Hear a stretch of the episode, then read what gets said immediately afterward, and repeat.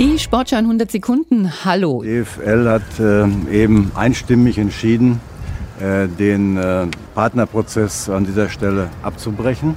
Dieser Prozess ist ad acta gelegt. Jetzt ist es also vom Tisch. Die Fanproteste haben Wirkung gezeigt. Die DFL-Investorenverhandlungen sind zu Ende. Das hat die DFL bei einer außerordentlichen Sitzung am Mittwoch in Frankfurt beschlossen. Tim Brockmeier hat weitere Einzelheiten dazu. Eine erfolgreiche Fortführung scheint in Anbetracht der aktuellen Entwicklungen nicht mehr möglich. Der deutsche Fußball steht inmitten einer Zerreißprobe. Die Rückkehr zu einem geordneten Spielbetrieb muss jetzt das vorrangige Ziel sein, erklärte Hans-Joachim Watzke als Sprecher des Präsidiums.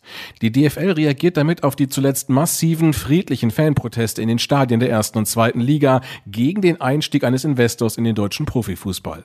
Ob die DFL nun einen anderen Weg gehen will, um an das aus ihrer Sicht nötige Kapital für die Sicherung der Wettbewerbsfähigkeit der Bundesliga zu kommen, blieb offen. Das DFL-Präsidium und die Geschäftsführung werden in den nächsten Wochen zu Clubgesprächen einladen, um Ableitungen aus dem Prozess gemeinsam zu besprechen, heißt es in einer Mitteilung. In der Champions League haben sich Neapel und Barcelona im Achtelfinal Hinspiel unentschieden 1 zu 1 getrennt. Im Parallelspiel hat der FC Porto gegen Arsenal mit 1 zu 0 gewonnen. Sie trennen sich aber dann doch nur halb. Bayern München und sein angeschlagener Trainer Thomas Tuchel trennen sich allerdings erst im Sommer. Sein Vertrag wäre eigentlich bis 2025 gelaufen. Die Diskussionen um Tuchel hatten nach drei Niederlagen in Leverkusen, Rom und Bochum an Fahrt aufgenommen. Es droht gar die erste titellose Saison seit zwölf Jahren. Und das war die Sportschau in 100 Sekunden.